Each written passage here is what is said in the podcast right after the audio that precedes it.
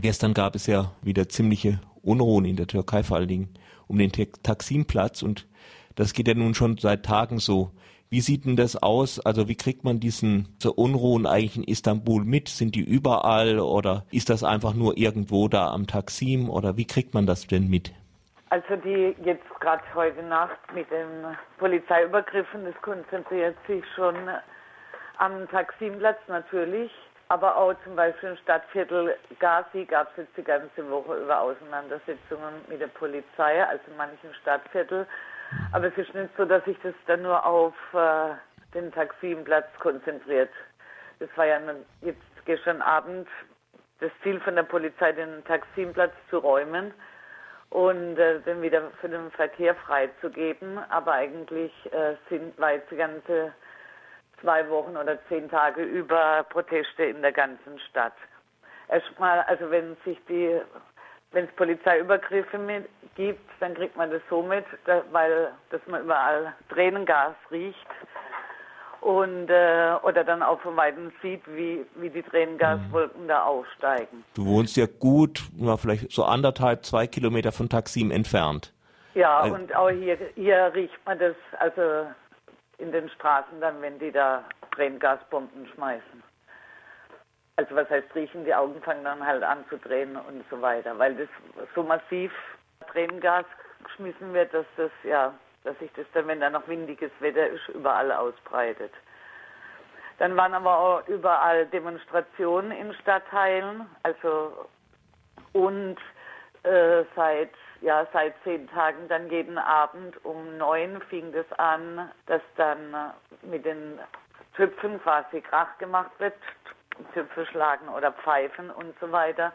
Und wenn, äh, wenn Polizeiübergriffe stattfinden, dann ist es auch, also dann nehmen dann nochmal viel mehr Leute teil, als es sonst ist. Und heute Nacht sogar, als Übergriffe auch auf der Gezi Pike erfolgt sind, gab es dann wieder spontan, dass alle Leute dann zum Fenster gegangen sind und quasi Krach geschlagen haben. Also die Unterstützung ist schon sehr breit alle Leute, das meint also auch, äh, ja, sowas mal als normale Bürger, also nicht Studenten oder äh, irgendwie. Ja, normale Familien. Also ich war ja selber erstaunt, äh, wo ich das nicht erwartet hätte. Dass ich das nicht erwartet hätten, aber normale Familien, Väter, Mütter, also wirklich die breite Bevölkerung. Mhm. Kannst du etwas sagen, das ist vielleicht ein bisschen schwierig, wie sieht es denn heute Morgen am Taksim aus, weiß allerdings nicht, ob du das jetzt äh, ja, so doch, äh, also im Moment ist so, dass, äh, dass die Polizei quasi den Taximplatz eingenommen hat. Die steht vor dem Atatürk äh, Kulturzentrum und vor dem Atatürk Denkmal, als wäre die Regierung jetzt plötzlich Atatürk müsste jetzt plötzlich Atatürk verteidigen. Ja, der, der Gouverneur hat es ja auch den Polizeieinsatz damit begründet, dass da ein Atatürk äh, wäre und äh, dass das sozusagen ein heiliger Platz wäre, den man äh, verteidigen müsste. Genau, ja. Also das war die Begründung, dass sie da die Plakate von den die Plakate von den äh, von den Leuten, die da protestiert haben, da abhängen müssen. Und jetzt hängt nur noch eine türkische Fahne und eine Atatürk-Fahne am an dem äh, Kulturzentrum. Die Polizei hat da auch übernachtet und äh, ja, der Gezi-Pike ist noch besetzt da fanden natürlich aber auch Übergriffe statt. Der Teil von den Zelte wurde quasi abgeräumt. Die werden jetzt gerade wieder errichtet. Und ansonsten ist man da auch erstmal jetzt am Abwarten. Dann soll ja heute, heute eigentlich ein Treffen mit, mit dem Ministerpräsidenten sein. Wobei gestern schon die Taxi Gezi Pike Plattform äh, das Treffen abgesagt hat. Also wenn erst die Polizei kommt und quasi räumt, dann braucht man ja auch kein Treffen mehr machen, weil dann äh, setzt ja die Polizei Fakten. Mhm. Äh, und jetzt ist immer noch ein Treffen angesagt. Man weiß nur nicht, wer hingeht. Angeblich trifft sich Erdogan mit 20 Leuten. Niemand weiß aber, wer das ist. Und die Liste soll auch erst kurz vor dem Treffen äh, bekannt gegeben werden. Aber die Gezi Pike Plattform hat bekannt gegeben, dass von ihm niemand dabei ist. Also es ist quasi eine Farce alles. Kannst du mal kurz erklären, was die Gezi Park äh, Plattform ist? Wer ist da drin? Wie ist die entstanden? Ja, das ist ein Zusammenschluss von ja, an die 60 Organisationen, Umweltorganisationen, Menschenrechtsorganisationen. Und die hat sich eigentlich gegründet, um halt die Bebauung des Gezi-Pikes zu verhindern. Und ja, das ist eine, eine, Plattform halt aus verschiedenen Organisationen, die, äh, die dann quasi Sprecher wählt für, für die bestimmten Anliegen und die quasi jetzt diesen Widerstand, also im Gezi Pike direkt äh, organisiert. Wie könntest du dir vorstellen, dass es weitergeht? Also ich meine, es ist sicher schwer zu sagen, aber denkst du, Erdogan kommt mit seiner harten Linie schließlich durch? Also ja, das ist schwer zu sagen jetzt, inwieweit die Forderungen durchgesetzt werden können, also dass der Gezi Pike nicht bebaut wird dass die, die Verantwortlichen für, für die Polizeieinsätze quasi belangt werden und so weiter. Das ist schwierig zu sagen und so wie es aussieht, Erdogan macht ja da keinen Schritt zurück, im Gegenteil. Aber was ich halt wichtig finde, man muss sich einfach mal äh, vor Augen halten, dass nach dem Putsch von 1980 es eigentlich nicht mehr zu großen Protesten kam.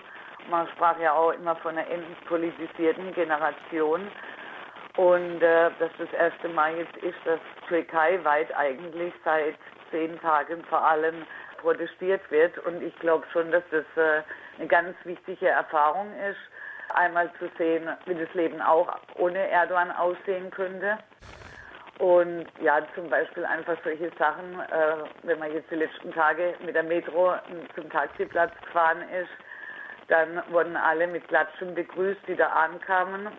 Und die, die, die weggingen, wurden mit Klatschen verabschiedet. Also es war einfach eine ganz andere Atmosphäre, als das natürlich. Wohl in der Annahme, dass die kommen, dass die zur Demonstration kommen, dass die gehen, dass die von genau. der Demonstration kommen. Genau, quasi so eine Art Schichtwechsel. Mhm.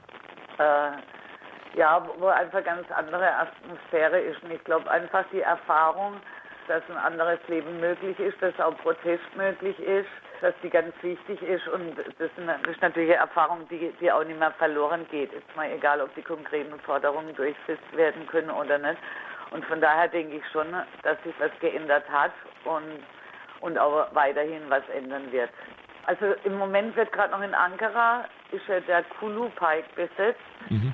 als äh, Solidarität mit dem Gezi Pike und der wird im Moment also tut sie auch da die Zelte gerade abbauen, wobei die Leute gesagt haben, dass sie auf dem Platz aber bleiben werden, um äh, ja weiterhin. Wer, wer baut die Zelte ab? Die Leute, die dort sind?